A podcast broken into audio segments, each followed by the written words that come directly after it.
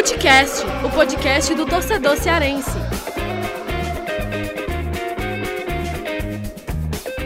Vem que vem com a gente, rapaziada. Futecast na área. Eu, Lucas Mota, tô aqui com o Thiago Minhoca e Gerson Barbosa, o GB, pra gente repercutir muito, analisar tudo que rolou para Ceará e Fortaleza nessa última rodada de Série A. A nona rodada da Série A, o Ceará venceu o Juventude dentro de casa no Castelão e o Fortaleza acabou sendo derrotado para o Atlético Paranaense lá na Arena da Baixada em Curitiba. Antes da gente ir para essas análises, a gente vai falar, por exemplo, sobre Saulo Mineiro. Será que o Saulo é esse novo ideal é, para ser o titular na Série A? O sistema defensivo do Ceará já, a gente já pode dizer que é um sistema confiável. Agora que o Ceará está nessa sequência invicta aí, essa dupla de volantes que encaixou Marlon e Sobral, todo esse olhar a gente vai falar é, daqui a pouco, nesse episódio, Fortaleza, por exemplo, a gente vai abordar bastante aí sobre o Wellington Paulista, e aí, tá fazendo falta o camisa 9, experiente camisa 9 no tricolor, o Oswaldo, que não, não fez uma partida é, positiva diante do Atlético Paranaense, mais um jogo abaixo do esperado do Oswaldo, será que é o fim da linha é, do Oswaldo? E o Ederson, já existe uma Ederson dependência no Fortaleza. O Ederson que começou lá no banco de reservas contra o Atlético Paranaense e fez muita falta, é um jogador hoje, acredito até que o Ederson é o principal jogador do Fortaleza, é o jogador aí que tem sido mais regular e ele é muito importante, ele dá requisitos ofensivos e defensivos. Mas antes da gente entrar de fato aí para uma análise profunda do, dos dois clubes, dos dois times aí sobre essa última rodada, enfim, e assuntos específicos, só falar para vocês o seguinte: a gente, nesse episódio, a gente abordaria muito sobre o mercado da bola, mas é, tudo muda muito rápido. Nós chegamos até a gravar antes falando sobre algumas movimentações que aconteceram no mercado da bola, entre elas o Podolski, mas já não fazia tanto sentido trazer aqui para o episódio porque as coisas mudam muito rápido. O Podolski aí já está acertado com o futebol polonês já tá lá, já tem um anúncio, né, posts nas redes sociais e a gente tinha gravado antes disso acontecer. Então, como já não faz mais sentido, a gente, tá, a gente acabou tirando desse episódio essa parte de análise do mercado da bola. A gente falou sobre outros nomes também, mas uh, a gente vai deixar aí é, esses outros nomes, essas outras movimentações de mercado da bola para o outro episódio. Aí a gente aborda mais sobre o mercado da bola, quem que está no alvo aí é, do Ceará, do Fortaleza. E só para fechar esse arco sobre o Podolski, é, de fato, o Fortaleza apresentou uma proposta oficial para o Podolski, é, se reuniu por videoconferência com o próprio jogador e apresentou um projeto aí de 18 meses para o alemão campeão do mundo de 2014. É, mas é isso, Podolski não vem para o Fortaleza, tá? Se você está ouvindo aqui, já deve estar tá bem informado sobre isso. Mas vamos lá, hein? No primeiro bloco a gente vai falar sobre o Ceará, no segundo bloco sobre o Fortaleza. E você aí que está nos ouvindo, olha, vai lá no nosso Twitter, segue lá nosso Twitter, que a gente sempre posta os episódios lá, é, arroba Footcast Underline Podcast. E claro, né, segue a gente na sua plataforma preferida. Até porque você já, a cada episódio que sair aqui do Footcast, você já é notificado e aí você não, não perde nada, fica por dentro de todas as análises sobre Ceará e Fortaleza. Você vai estar tá super por dentro, tá beleza? E, e você que é, usa Twitter, Instagram, pode é, ir lá no Twitter, a gente tem o nosso perfil do Footcast. E claro, eu estou sempre muito ativo lá nas redes sociais. Se você também quiser mandar sugestões aqui de pautas aqui para o Footcast direto lá para o meu perfil, pode ficar à vontade, eu estou sempre de olho nisso. O meu perfil lá no Twitter é lucasmota28 e lá no Instagram é, eu uso o arroba repórterlucasmota. Inclusive eu abri uma enquete lá no Instagram e mandaram alguns assuntos, a gente até escolheu um aqui que é sobre base, né? Vai ser um dos assuntos que a gente vai abordar durante o episódio sobre o Ceará e sobre o Fortaleza também. Jogadores da base que têm sido utilizados, né? Os frutos aí das categorias de base. Mas vamos lá, vamos embora. que tem muito episódio pela frente aí para a gente abordar Ceará e Fortaleza. É, eu queria primeiro é, é te perguntar, Mel, o que, que você achou desse jogo né, do, do Ceará contra o Juventude? Foram dois tempos distintos, né? Primeiro tempo bem ruim, um jogo morno, mas no segundo o Ceará começou muito bem, dois gols bem rápido e é, controlou a partir do resultado, vitória importante aí do Ceará. É, e aí eu queria que você analisasse, destacando aí é, pontos positivos e negativos aí do que você viu dessa apresentação do Ceará. Quinto jogo seguido aí que o Ceará não perde, né? Sequência invicta aí que fez o Ceará subir na tabela. Aí já são que é, três empates e duas vitórias. Né?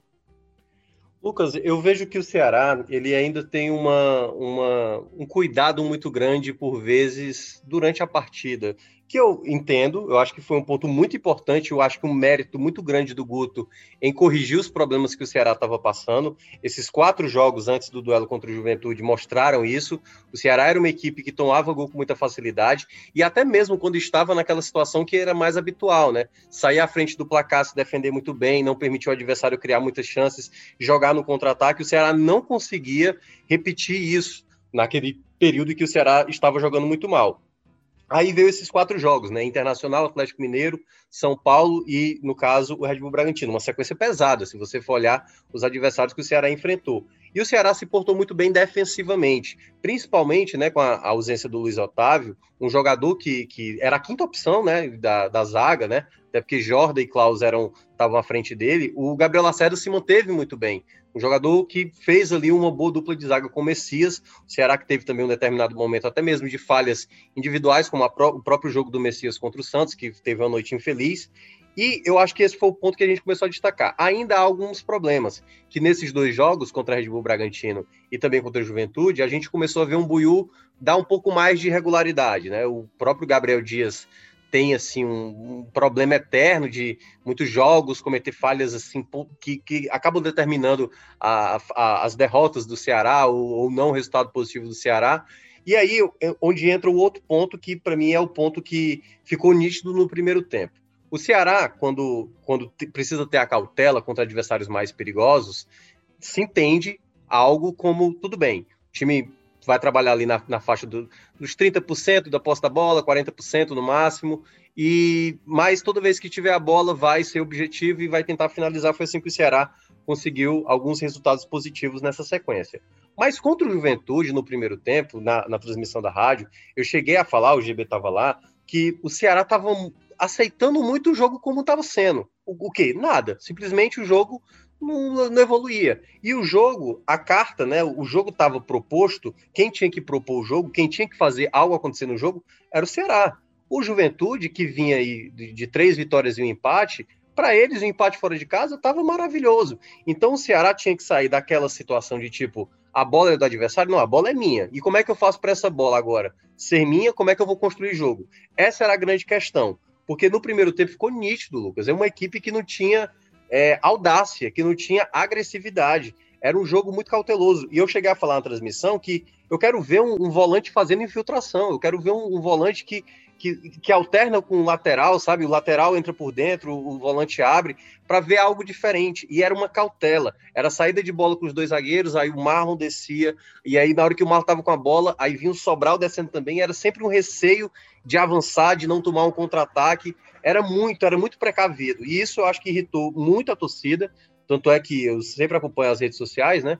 E deu para ver, no intervalo do jogo era muita gente criticando: ah, esse time não vai para frente, o Guto Ferreira é retranqueiro, não sabe jogar, propor o jogo, não sabe ter a posse da bola. E era isso. O primeiro tempo do Ceará foi exatamente isso. Essa é uma grande questão. Quando a gente vai para o segundo tempo, aí entra a, a, individualidade, a jogada do Ceará muito bem executada do primeiro gol, né? A girada do, do, do Lima para acionar né? Ele dá um corte na, na marcação e ainda dá o passe ali de maneira brilhante para o Saulo fazer o gol. Depois desse gol, a gente viu o Ceará criar. Tanto é que tem uma jogada com a própria finalização do Lima, que a bola vai para escanteio, gera o escanteio, bate, batido pelo Jorginho, gol do Gabriel Lacerda. E depois o Ceará dominou o jogo. O Ceará dominou o jogo, não fez o, o, Juventude crescer na partida. Acho que o Juventude deu uma finalização apenas no segundo tempo. O Ceará dominou, teve a, teve a bola, controlou o jogo. Teve uma jogada que o Ceará fez é, mas ainda é muito de maneira pontual, muito bem trabalhado. A, a, jogada começou com o Vina, passou por três jogadores, o Jael dá o passe de novo para o Vina e o Vina acaba finalizando para fora. Mas olha, é, essa jogada,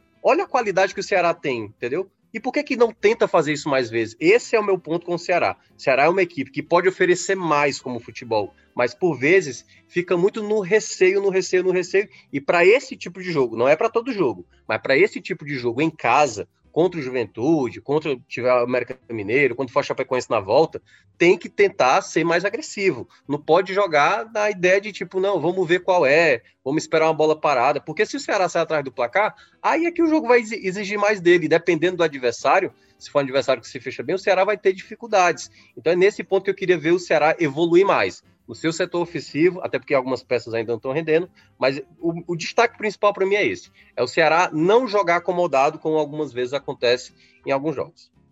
E, e GB, uh, a gente tem visto aí, e eu acho que, é, claro que o recorte agora é um recorte pequeno, né? São, são cinco jogos, mas me lembra um pouco do que aconteceu com o Ceará pós-Copa do Nordeste até do ano passado, é, quando o Ceará, no começo da Série A, oscilou muito a defesa e o Guto foi buscando esse ajuste até que a, a, a, o sistema defensivo voltou a ser sólido e aí o Ceará, a partir dessa melhora do sistema defensivo, o Ceará foi melhorando aos poucos e aí construindo a, sua campanha.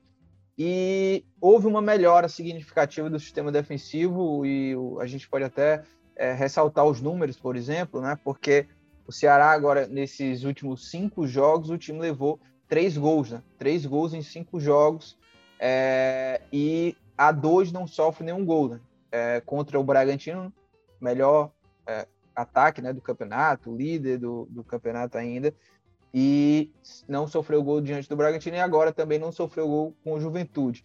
E aí quero saber de você o seguinte: esse sistema defensivo já dá para dizer que é um sistema defensivo confiável, é um sistema que realmente voltou a ser confiável e coloco aí também dentro dessa pergunta para você a, a, falar, avaliar um pouco sobre o Lacerda, que é um jogador que já viveu aí oscilações, já foi muito questionado, contestado e, e, e até mesmo com razão, né, pelas falhas dele que ele é, é, apresentou, mas é um jogador muito jovem. Eu acho que o Lacerda tem 21 anos e ele dentro dessa sequência do Ceará, para mim, ele está indo muito bem, não só pelos gols, mas principalmente pela parte defensiva, que é o que ele tem que fazer de fato dentro do Ceará, e ele está substituindo nada mais, nada menos do que o Luiz Otávio, né, o capitão, o ídolo do Ceará, e o Lacerda está fazendo um bom trabalho. Eu queria que você é, fizesse um resumo dentro dessa avaliação do sistema defensivo, mas o Lacerda também, GB.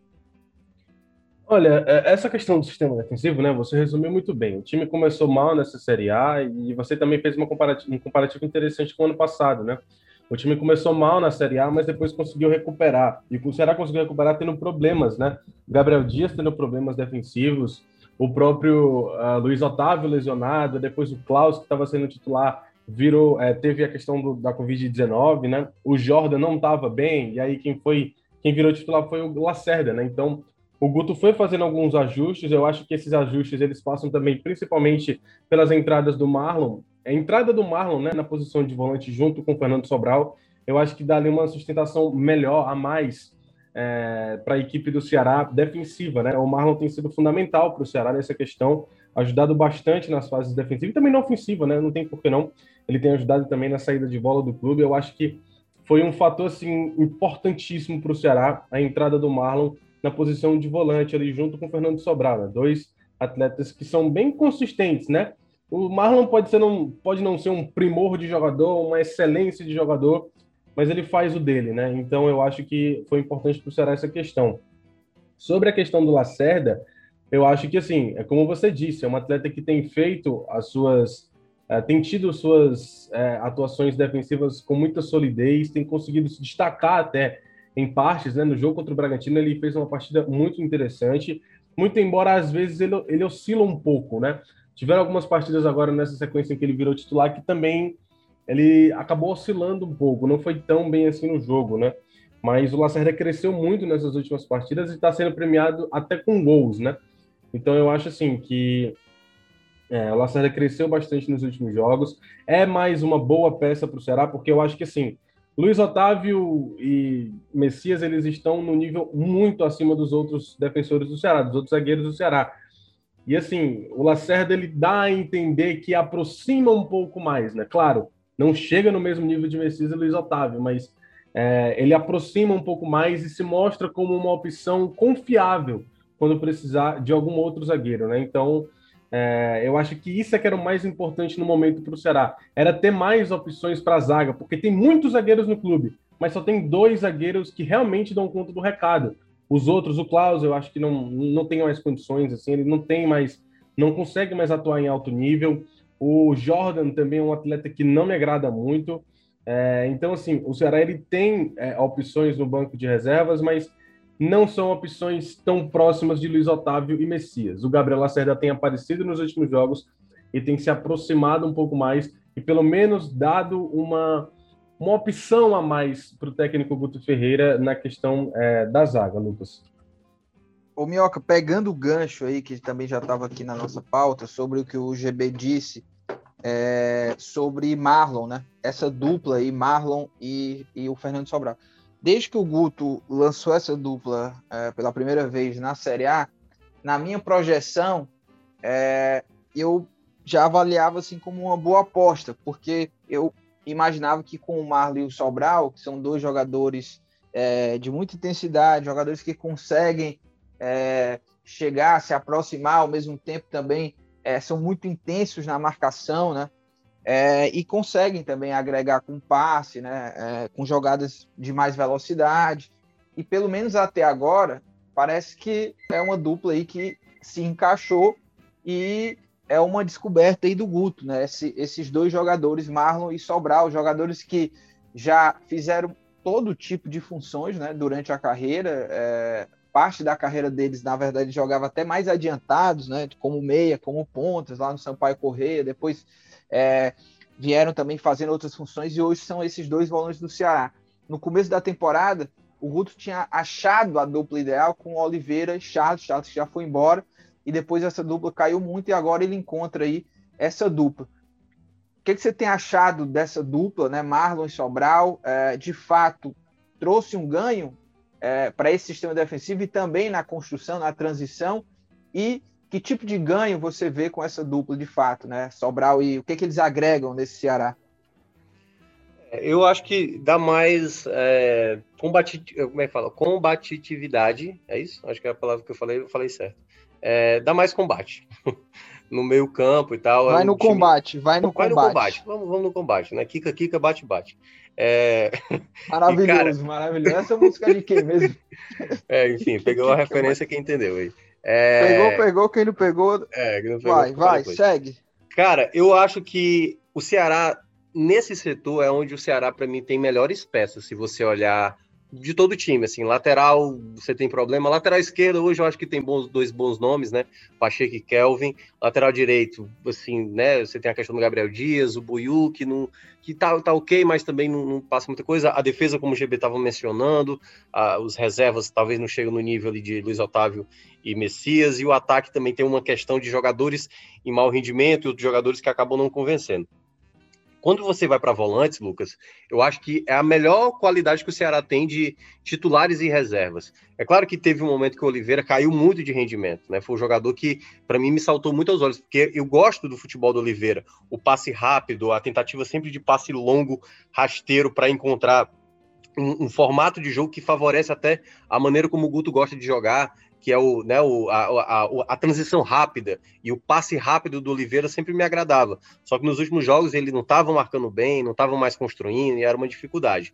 Quando ele encontrou agora no Marlon e no, no Sobral, né, que são dois coringas que fazem várias funções, é bom porque o Ceará pode ir mudando ao longo do jogo, mas como eu estava destacando, no primeiro tempo contra o Juventude, faltou mais, assim, um entendimento, ou pelo menos uma, uma, um pedido, acredito que do próprio Guto, de tipo, quando sobrar o DC, Marlon, tenta abrir para esse lado, ou tipo, se a jogada for do lado direito, faz essa movimentação. Eu acho que por vezes está faltando um pouco mais disso, sabe? Um pouco mais de alternância. O primeiro tempo, por exemplo, o GB vai lembrar, eu cheguei a destacar muito bem o Marlon, porque o Marlon era o jogador que estava sempre em cima da jogada, estava muito interessado em, tipo, a bola tá passando aqui, eu tenho que tomar essa bola quando eu estava com juventude. Então ele estava muito interessado e era o jogador que sempre eu estava vendo tentando mais a bola rápida, acionar geralmente a transição rápida. Então, para mim, foi um jogador que me chamou a atenção. E o Sobral foi esse outro jogador que, por vezes, fez muita. Isso, né? Tanto é que a jogada do, do primeiro gol sai dos pés dele para o Lima, né? Antes do Lima dar o passe para o Saulo.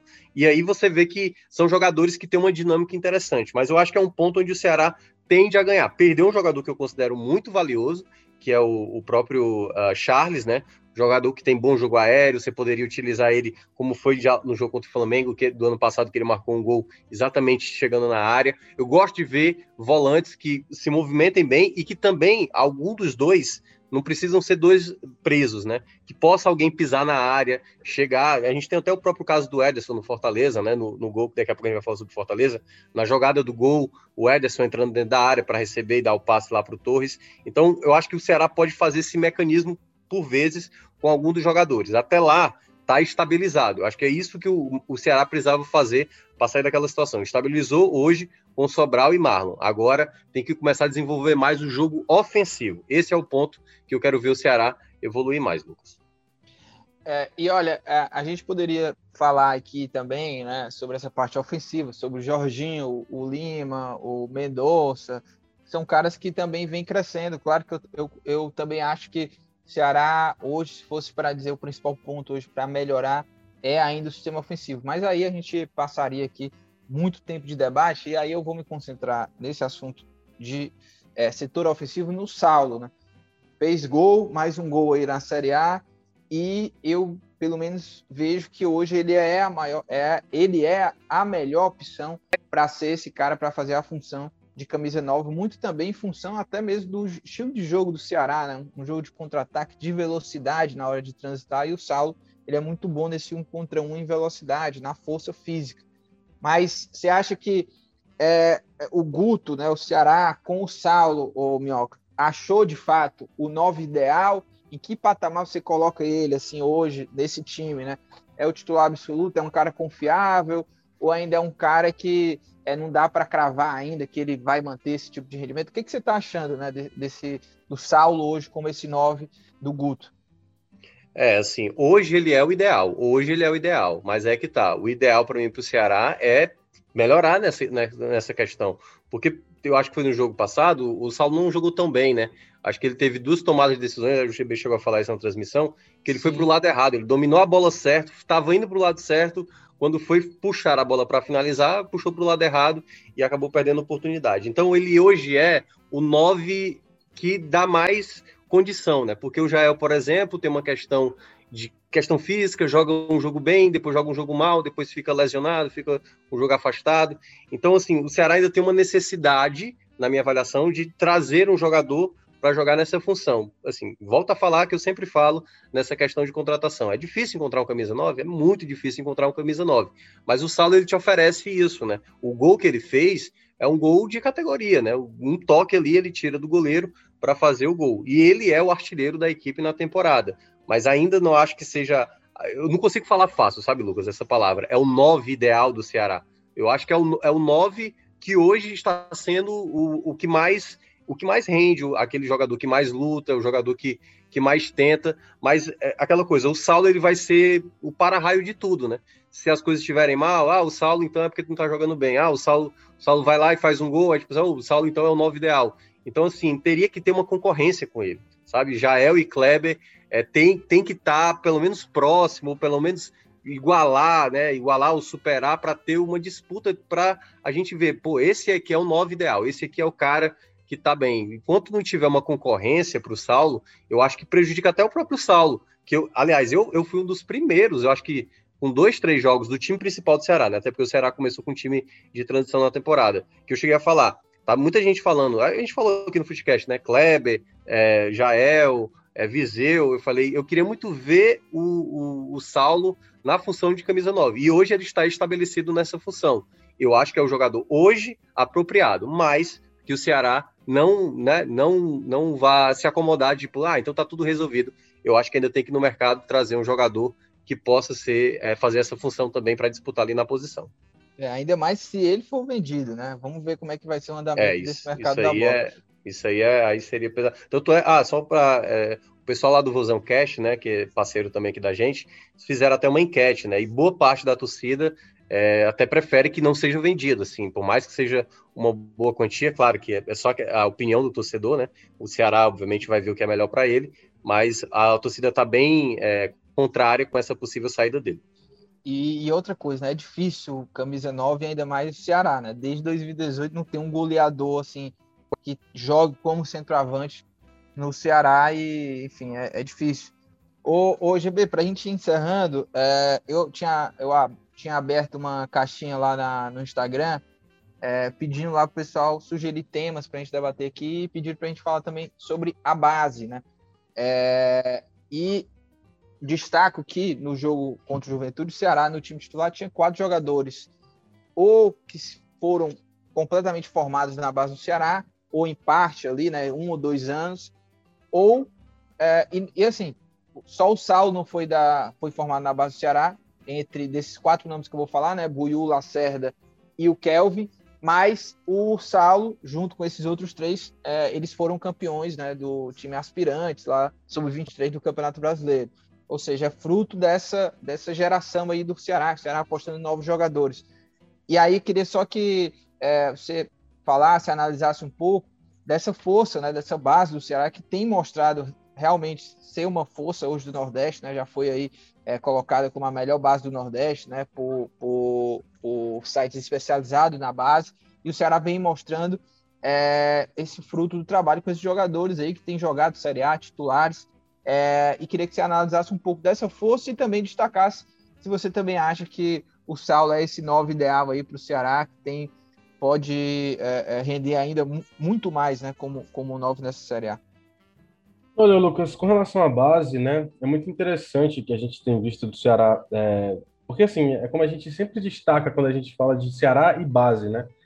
Antigamente você não via o Ceará revelando jogadores, você não via o Ceará é, colocando jogadores no mercado, dificilmente isso acontecia. E quando eu digo antigamente, entra é, é, na década de 2000, até mesmo início de 2010 por ali, a gente não via isso do, do, do, Ceará, a gente via mais pelo lado do Fortaleza, né? Lançando jogadores e tudo mais. É... E aí o Ceará tem feito todo um trabalho de base a longo prazo, né? Uma situação que já aconteceu há muitos anos. É, em 2014 que eles adquiriram lá o, o CETEM, mas que já tinha começado antes mesmo disso, né? Começou a ter frutos ali em 2017 com as revelações do Arthur e também é, do próprio Raul, né? É, o Arthur Vitor, que já tinha passado pela base do Ceará, já estava, acho que, no Londrina. Em 2018 veio o Felipe Jonathan, e aí agora está é, começando a ter aquela geração que foi dita no ano passado, acho que pelo presidente Robson de Castro, que seria a melhor geração da, de base do Ceará, né? Da história do Ceará. E que seriam aproveitados muitos jogadores. E aí a gente está vendo. Jogadores como Kelvin, jogadores como o próprio Gabriel Lacerda, que tem ganhado destaque agora no time, né? O Buiu, que retornou. Uh, tem também a questão do atleta, uh, o João Vitor, que tem sido convocado frequentemente para a seleção brasileira de base. Então, assim, são frutos que o Ceará vem, que o Ceará vem colhendo depois de um trabalho longo, uh, de anos, uh, pensando nesse desenvolvimento da base. O Ceará entendeu o quanto a base é importante para o clube, né? O quanto a base pode ser fundamental, tanto para o retorno futebolístico, quanto, quanto também para o retorno financeiro. E com relação ao Saulo Mineiro, eu não acho que ele seja o atacante ideal, cara. Eu acho interessante que ele tem ganhado destaque, que ele tem feito boas partidas, mas ele é um cara que oscila bastante, oscila muito, ele não tem uma sequência de boas performances. E assim, a tomada de decisão dele, como o Thiago Minhoca destacou, cara, por vezes é preocupante, sabe? Então eu acho que assim, não vejo ele como o centroavante ideal do Ceará. Mas hoje ninguém no Ceará é. Então ele é o que mais, ele é o que mais se aproxima eu acho que o Ceará precisa realmente ir para o mercado encontrar esse centroavante, porque eu acho que assim, a oscilação do solo mineiro também é, me preocupa bastante, Lucas. Vamos passar de página falar de Fortaleza agora.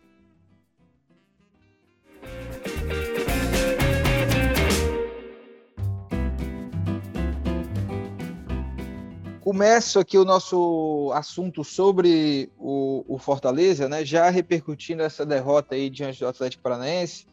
E o, o Minhoca, o Horácio trouxe um levantamento até numa, numa matéria para o portal, falando assim de uma oscilação do Fortaleza, que é, o segundo tempo hoje do Fortaleza ele tem sido mais eficiente em termos de número de gols e marcados, né? E número de gols sofridos, ou seja, Fortaleza no segundo tempo das partidas aí na Série A, no segundo tempo Fortaleza faz mais gols do que no primeiro, assim como sofre menos gols do que é, no primeiro tempo.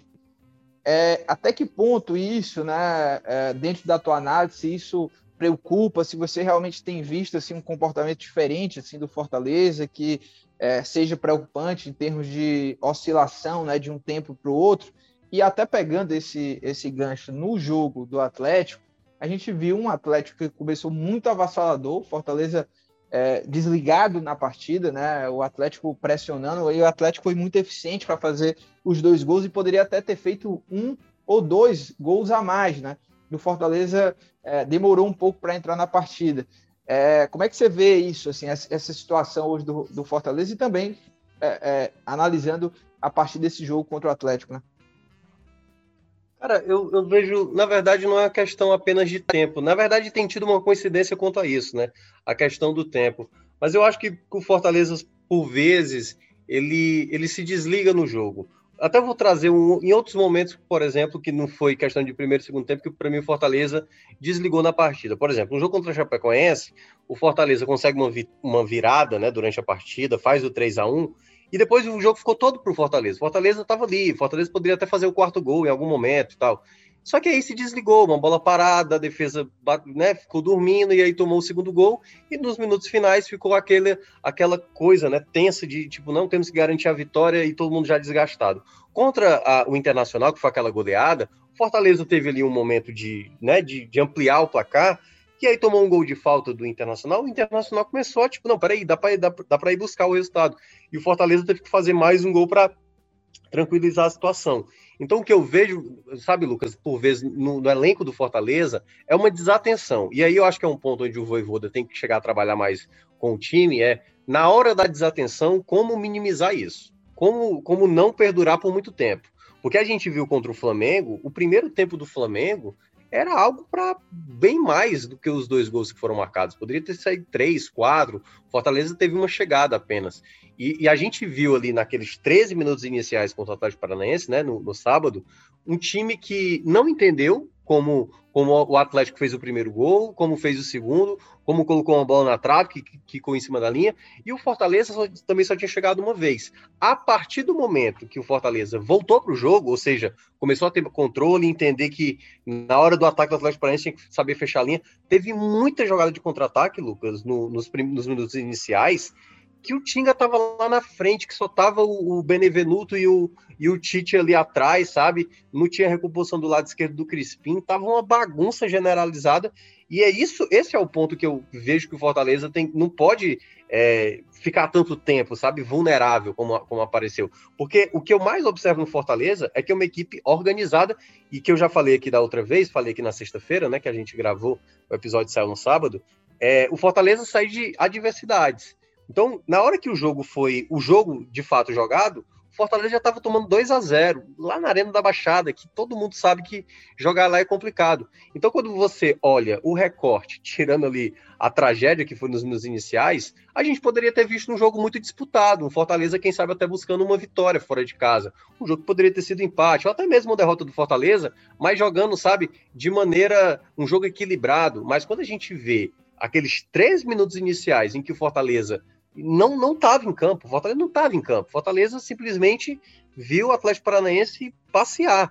E eu acho que esse é o ponto importante. Fortaleza tem que entender que quando o jogo está pedindo uma mudança de comportamento, sei lá, para o jogo, é, ou então, tipo, dá uma, sabe, chama ali alguém para mudar uma situação, para estancar a situação. Então, acho que o Fortaleza, por vezes, não está entendendo quando o jogo está tá muito numa intensidade e ele precisa desacelerar. Quando eu digo isso é o quê? Começar a cometer faltas, parar contra-ataques, entendeu? Fazer uma situação em que o jogo perca um pouco a velocidade. Eu entendo que na ideia de jogo do Voivoda, a intensidade ela é muito importante. Fortaleza tomou um gol, ah, vamos lá para frente, mas por vezes você tá vendo que o adversário tá melhor do que você, então você precisa reduzir, principalmente fora de casa, sabe? Tem alguns adversários, e aí, até para a gente pegar a campanha, né, Lucas? Fortaleza tem duas derrotas contra Flamengo e Atlético Paranaense fora de casa. É, é, o tipo da coisa que você olha no geral do campeonato, você até entende, você compreende que, não, tudo bem, pô, é fora de casa, contra dois adversários complicados que geralmente jogam bem, jogam bem lá. Mas, quando você começa mal a partida, você não pode achar que dá para não, é, vamos lá, vamos lá, vamos lá, como se fosse uma coisa só de, de correr, sabe? De correr, de, de mostrar. Você precisa primeiro organizar. E eu acho que esse é o ponto principal do Fortaleza, que tem acontecido, porque, por exemplo, e aí para até meio que tirar um pouco dessa lógica, desse levantamento, que para mim é mais uma coincidência. O jogo contra o, Juve, o Juventude, o Juventude? Foi, né? O jogo contra o Juventude, né? Que agora tá tudo verde, tá tudo me confundindo. Chapecoense. Chapecoense, Chapecoense. Chapecoense. Chapecoense. O jogo contra a Chapecoense, se você for lembrar, o primeiro tempo do Fortaleza foi melhor do que a equipe da Chapecoense. Você olha, tipo, o Fortaleza criou umas quatro chances. O Fortaleza dominou a posse da bola. O Fortaleza trabalhou melhor, chegou no ataque, fez o goleiro trabalhar. A Chapecoense teve um pênalti no vacilo do Fortaleza. Então não acho que seja uma questão. É, e aí é o ponto que tem que saber distinguir, porque é quase ali no limite, né? O que é o, uma, um, o time jogar mal um tempo e depois jogar bem no segundo. O Fortaleza é um time que sabe sair de adversidades. Mas para isso, não pode fazer do obstáculo que aparece se tornar um obstáculo maior. Porque se você já larga fora de casa tomando 2 a 0 contra uma equipe organizada como o Atlético Paranaense, se torna uma, uma superação bem maior. E isso desgasta elenco. É um elenco que a gente já falou aqui outras vezes que tem suas limitações. Então é um problema que o Fortaleza tem que ter mais atenção. Tem que ter uma atenção para que não perca né, ali um, em minutos uma situação de jogo que possa comprometer um resultado final. E o, o GB, o Elton Paulista ficou fora desses últimos jogos e a gente é, já falou muito né, de, de Wellington Paulista assim, é, para essa temporada de 2021. Será que era uma boa renovar? Se não era, Fortaleza renovou e o Wellington Paulista está aí, segue fazendo gol, né? Tá aí brigando na artilharia dentro do elenco e tudo.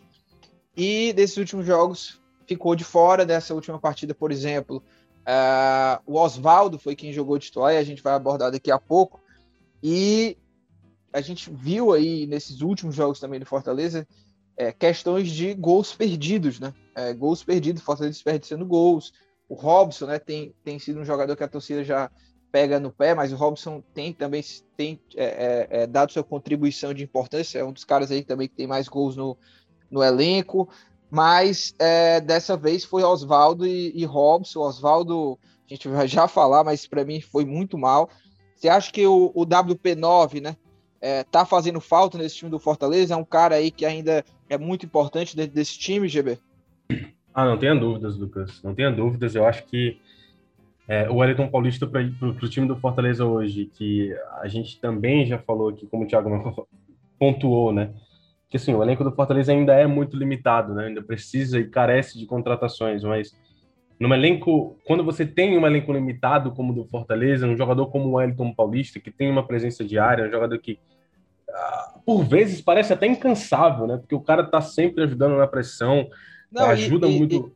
E, e GB, ele, ele não tem não tem outro cara no elenco do Fortaleza com características semelhantes, né? Tanto que Exato. tá aí tentando trazer o Ângelo Henrique. Né? Exatamente. Então, assim, para um elenco que não se tem tantas opções, um elenco que carece de, de, de opções realmente, que tem suas limitações, uh, um jogador como o Elton Paulista se prova muito importante para o clube, né? É um atleta que, assim, que, querendo ou não, ele até tem algum tipo de impacto e influência no restante do, do time, no restante dos jogadores. Então, eu acho que, assim, o Elton Paulista é um jogador que, de fato, tem suas...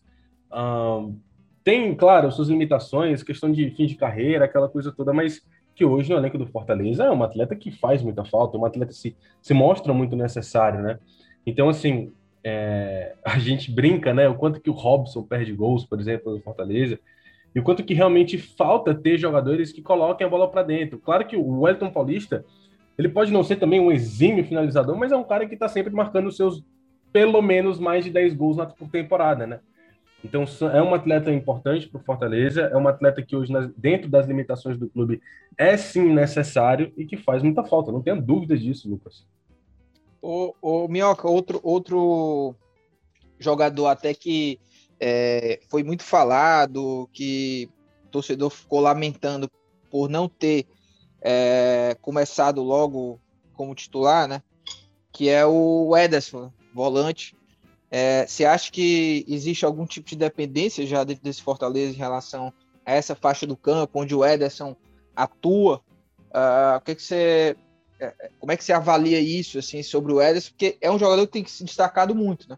É um jogador que eu acredito que é, seja hoje o jogador do Fortaleza mais regular e, e as estatísticas até né, repercutiram em matérias aí que ele era o cara que liderava aí várias, vários tipos de estatísticas de fundamentos, tanto defensivos até mesmo ofensivos. Você destacou até aí no gol do Torres, né? Que ele estava ali dentro da área, né? Para tocar, né? É, você acha que hoje é um, é um jogador que é, é difícil tirar ele do time até para dar um descanso? É, eu acho que nisso eu já tinha falado outras vezes, não sei se aqui, mas eu cheguei a falar isso na, na rádio, no Esporte do Povo. O Voivoda, ele é um, um, treinador que ele vai girar o elenco, e na hora de girar esse elenco, jogadores importantes por vezes vão ficar no banco por questão de desgaste, ele vai sempre priorizar isso para não perder atletas ao longo do, dos jogos, e também jogadores que não estão jogando bem vão, vão entrar em campo e fazer aquela velha raiva, né? O Ederson, por exemplo, ontem um, um, colega meu, que até faz live, né? Aliás, ontem não, no sábado, né? Que eu gravei no sábado. Ontem, porque nós estamos gravando na segunda, então ontem acaba sendo sábado. Anteontem, no caso. É, é, ele tinha falado uma coisa que eu não tinha reparado ainda. Segundo ele, e eu cheguei a concordar, o melhor jogador hoje do futebol nordestino é o Ederson. Se você olhar em termos gerais, assim, de característica, de liderança, de sustentação, de é, é, o chamado ponto gravitacional da equipe, né? O Edson hoje ele é muito líder do, do, técnico do Fortaleza. Bate falta, é um jogador que tem presença de área, bom jogo aéreo, tem boa saída de bola, chega no ataque, tem bom passe e tudo mais. Então hoje ele agrega, talvez assim, as melhores valências do jogador, do jogador que está atuando hoje no Nordeste. E, e, sem dúvida, né? Quando você. Eu não tinha reparado nisso. Ele tem hoje. É, é, situações que o Felipe por vezes não consegue ter. O Felipe tem um bom passe, o Felipe tem encontra passes que poucos, poucos enxergam. O, o Ronald tem boa dinâmica, embora estivesse bastante nervoso nesse jogo contra o Atlético no começo, mas o Ederson é o cara que te dá quase uma garantia de boa marcação e saída de jogo, boa marcação e saída de jogo. É o cara que pensa, que enxerga onde poucos enxergam.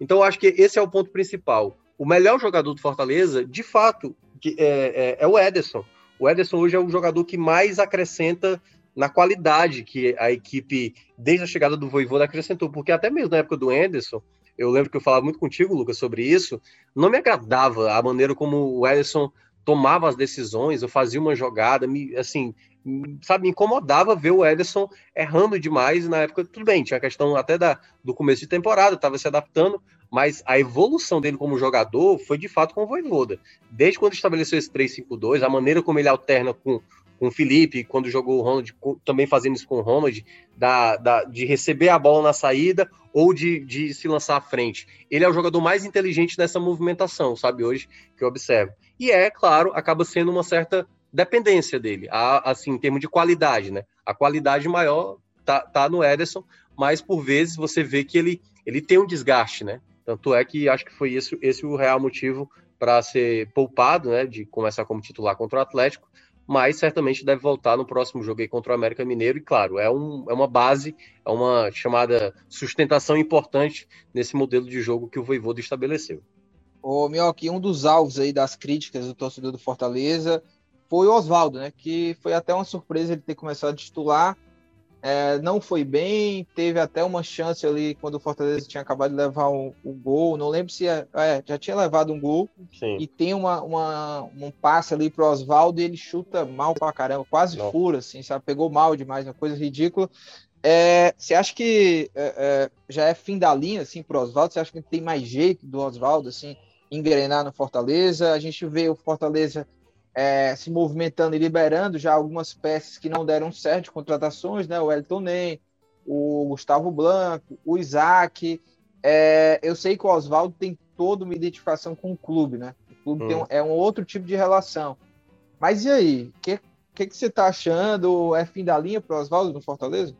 É, eu vou pegar o comentário do nosso colega PH Santos, né, que trabalha na parte da, das, da parte cultural, né? Questão de cinema, séries e tudo mais, ele gosta muito disso, e ele é torcedor do Fortaleza. E eu vi um comentário dele no, no, no Twitter, ele dizendo que ele ainda valoriza muito o Oswaldo, né? Como como símbolo, né, como um ídolo do clube, e de fato eu acho que ele tem essa, essa, essa importância que não vai ser apagada. Só que o momento dele, e aí trazendo até um pouco da relação que era o Ricardinho lá no Ceará também, né, que chegou o momento que o Ricardinho entrava em campo, o Ricardinho ia bater uma falta, o torcedor ficava indignado. E a gente já começa a ver isso com o Oswaldo, a questão da idade pesa, né? O que eu estava dizendo do Podolski, né? Daí depois, poxa, o cara se valia muito da velocidade, daquele corte para dentro e bater para o gol, como você falou. O Oswaldo tinha muito essa característica, o um contra um, a velocidade. A finalização nunca foi o forte do Oswaldo mas assim, ele é um jogador que está abaixo. Quando veio o Elton, nem lembra que eu falei? Eu cheguei a falar isso. O, o, o Fortaleza tem que ainda recuperar o, o próprio Oswaldo e está trazendo um outro cara para recuperar, fora lá, é, trazer Gustavo Blanco, fora trazer outros caras, o Jackson, que vive se lesionando, enfim. Então eu acho que o Oswaldo hoje, ele é um jogador que tá complicado acionar ele para ser um titular da equipe. Você pode acionar ele por uma situação de jogo no segundo tempo, mas aí é para acionar por uma situação de jogo quando o jogo parece tá mais favorável para ver se ele recupera um pouco mais o futebol dele, porque desde a temporada passada, Lucas, não é um mês, não é dois meses, são são vários meses, eu acho que um ano. Há um ano o Oswaldo não joga bem. Eu acho que a última partida que de fato ele me convenceu foi a partida contra o Independente da Argentina, na Sul-Americana do ano passado. Então aí já temos mais de um ano que o Oswaldo não consegue mais ter um futebol que agrade, que cause impacto, né? Então, assim, isso eu acho que é muito preocupante, porque tem toda essa questão do ídolo, mas é uma questão que o, o Fortaleza deveria, e aí é, é uma sugestão que eu já estou dando já algumas vezes, se tem essa lacuna com o Elton Paulista, por estar ausente, até vir as novas contratações, eu apostaria no Gustavo Coutinho, jogador que tá lá no, no aspirante, sabe? É um, é, um, é um centroavante, não é um centroavante que, tipo assim, olha, ele, ele vai te dar gols, mas ele já deu gols, né? No time principal lá no começo da temporada, tudo bem, exigências diferentes, porque era Copa do Nordeste, Campeonato Cearense e Copa do Brasil ali, primeira fase, agora é uma Série A. Mas, sabe, na hora que falta esse. Você tem que poupar o David, você não tem o Elton Paulista e a opção acaba sendo o Oswaldo com o Robson, eu acho que você perde. Eu acho que o Fortaleza, em termos de gestão, e eu não sei também como o Voivoda observa isso, se para ele não é. Não tem essa possibilidade. Eu pensaria até ter em agosto os jogadores ideais trazer o Coutinho, sabe, para uma situação como essa. Enquanto o Wellington Paulista, que tudo indica que pode voltar já no meio de semana, até lá é, fazer esse paliativo, né? Mas é isso. É, o Oswaldo é um jogador que há muito tempo já não oferece o mesmo futebol. Eu não, eu não, não consigo enxergar ele é, como titular oferecendo essa possibilidade de melhora. É um jogador que se entrega, mas é um jogador que tem errado, mas assim, bem além da conta, e isso atrapalha qualquer clube que está pensando em fazer uma boa campanha.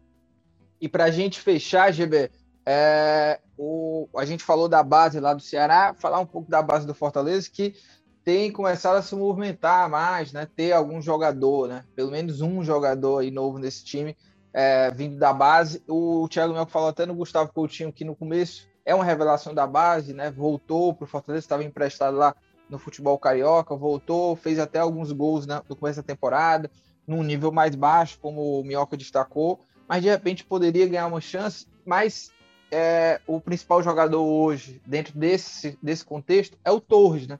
Torres está ganhando aí oportunidades, parece que o, Vo, o gosta do, do, jogador, né? É um, é um, jogador que ele tem apostado entre um jogo ou outro, e dessa vez ele teve uma participação até que decisiva, né? Fez o gol aí é, contra o Atlético Paranaense no finalzinho, entrou, foi lá, fez o gol. Como é que você vê essa movimentação do Fortaleza tentando resgatar é, essa, essa base? O próprio Marcelo Paes já admitiu né, em outras entrevistas que a base precisava de um investimento maior e o Fortaleza tem, tem buscado isso.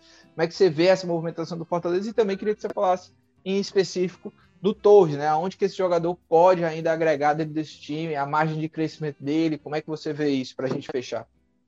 É, no caso do Fortaleza, é, essa situação do Fortaleza com relação à base, você disse muito bem, né? É, é procurar resgatar não é que vai iniciar, né? O Fortaleza precisa resgatar, porque o Fortaleza já tinha, já tem esse conhecimento com relação à, à, base, porque o Fortaleza é muito bom de base, né, historicamente falando. Então, pelo menos assim, nos últimos tempos, pelo menos, né? Então, assim, Fortaleza precisa voltar com essa característica, principalmente nesse momento, né? todo clube que está tentando subir de patamar, que, é o, que é, são os casos do Ceará e Fortaleza, eles precisam ter uma base forte, né, para poder formar jogadores, para ter jogadores da base nos seus clubes, como também vender esses atletas, né? E o Fortaleza é muito interessante que também tem esse olhar para a base e que tenha tentado, pelo menos, resolver essa questão da base, que já é já de muito tempo, né? Que o Fortaleza não tem revelado tão é, tantos jogadores assim. No caso do, do, do Igor Torres, é um atleta que acho que ainda pode é, agregar o Fortaleza, né? Ao Fortaleza, mas ainda não é o suficiente. Não vejo ele tanto assim com é, talvez um potencial de, de virar titular pelo menos a curto prazo, né? Porque é um atleta que ainda oscila bastante com Fortaleza. Tem seus momentos, mas claro que algumas situações, alguns momentos podem ter, podem ser até por falta de, de oportunidades mesmo, mas pelo menos no momento eu vejo ele como um atleta que oscila bastante. Então eu acho que ainda não é aquele atleta para quem sabe virar titular do Fortaleza num curto prazo, mas eu acho que tem um potencial mais a médio e longo prazo, né? Só que precisa resolver essa questão da oscilação. E acho ainda que ele consegue agregar o Fortaleza, mesmo mesmo oscilando bastante, ele consegue agregar o Fortaleza, mesmo que saindo do banco, né? Se colocando como uma opção. Então, acho que é mais ou menos por aí que eu vejo a situação do Torres. Dicas aleatórias, hein?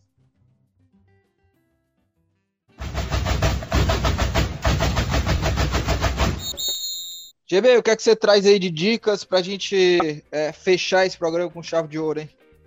Vamos lá. Cara, eu assisti um filme que lançou agora na Netflix. É, é, um filme, o início de uma trilogia. É o início de uma trilogia. O segundo filme vai ser lançado agora no dia 9. É, tô só pegando aqui o nome, nome direitinho. No dia 9 de julho vai ser lançado é, o. Tá aqui, achei. O segundo filme, né? É uma trilogia que vai ter na Netflix. E aí, assim, o nome do filme é Rua do Medo, 1994, parte 1. É um filme de terror, né? Suspense também, acho que é mais sobrevivência do que qualquer outra coisa. É de uma cidade pequena dos Estados Unidos que sofre com uma maldição de. Tipo assim, vez ou outra tem algum massacre, entendeu? Na, na cidade, assim, com o passar dos anos, sei lá, passar de algumas décadas, do nada aparece uma pessoa fazendo algum massacre na cidade simplesmente sem qualquer motivo aparente, né? Aí o, o filme se passa nos tempos atuais e tem um novo, em tempos atuais não, desculpa, em 1994, né, no caso, e aí tem um novo massacre é, na cidade, que aí começa a se desdobrar em outras situações. E aí tem todo um mistério envolvendo tudo isso por trás, né, envolvendo questões sobrenaturais também. E aí é muito interessante, é um filme dá uns sustos. E é legal, cara, porque não é que nem aqueles filmes de terror que, tipo assim, eu adoro filmes de terror, mas eu sou medroso. Eu não assisto muito filme de terror porque eu sou medroso.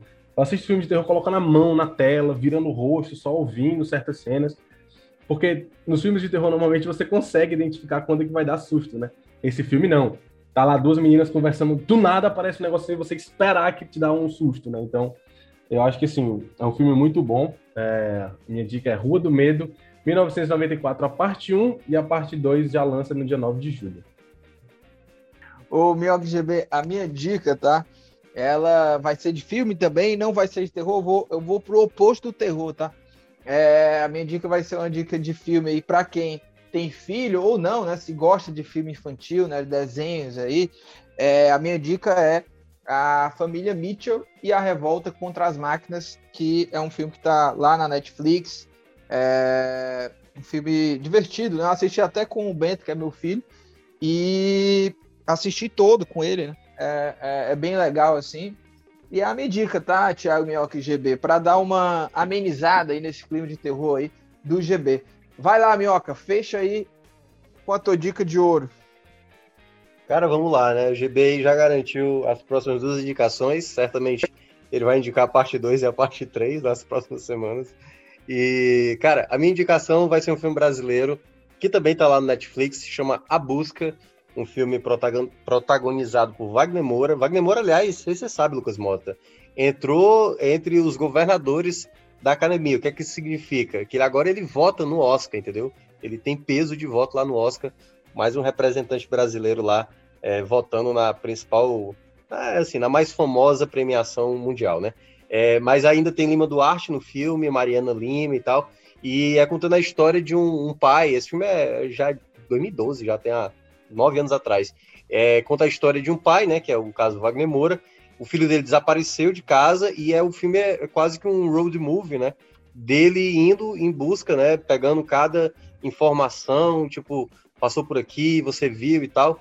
E é uma. É, o filme é, é, é a palavra é a busca, porque tem a busca do filho, mas é a busca mesmo da, da, da das próprias razões que o personagem do Wagner Moura também está tentando buscar para ele próprio, sabe? Da questão familiar, da questão pessoal dele. Então é um filme muito profundo, muito bonito. É um filme, é um drama, drama mesmo, um drama bem pesado, mas é, vale a pena porque é uma grande atuação do Wagner Moura e, e ainda o filme é muito bem, bem é, produzido, né? E tem uma, tem uma música sensacional do, do. Poxa, agora me fugiu o nome do cara lá do, do Titãs, que agora é solo, pô. Sem ser o Nando Reis, o. Sim, o Tony. Não, não, não, não, Tony Belotto não, Tony Belotto é da Malumada. É o, o, outro lá, o estranho, pô? Ah, é, não, eu sei, eu sei que ele fez um, um filme, era Cigarro, sei lá. Não, mas também não sei não, não sei não. Não é também? É, não, é o... É, é, ele é, tá Antônio... no filme A Busca. É, A Busca. Não, ele não tá no filme, aliás, eu acho que o, fi... o filho dele é que tá no filme. Eu sei que ele tem uma canção da música que é que é belíssima. Arnaldo Antunes, pronto, lembrei. Arnaldo ah, Antunes, ex-Titãs. Ex-Titãs, foi o primeiro a sair, né? Você não era nem nascido quando Arnaldo Antunes saiu. Não, Arnaldo Antunes, eu escuto ele no solo é. até hoje. E tem uma Mas... música dele no filme que é maravilhosa, assim, é muito linda. Se tornou meu setlist de canções que eu gosto de pensar.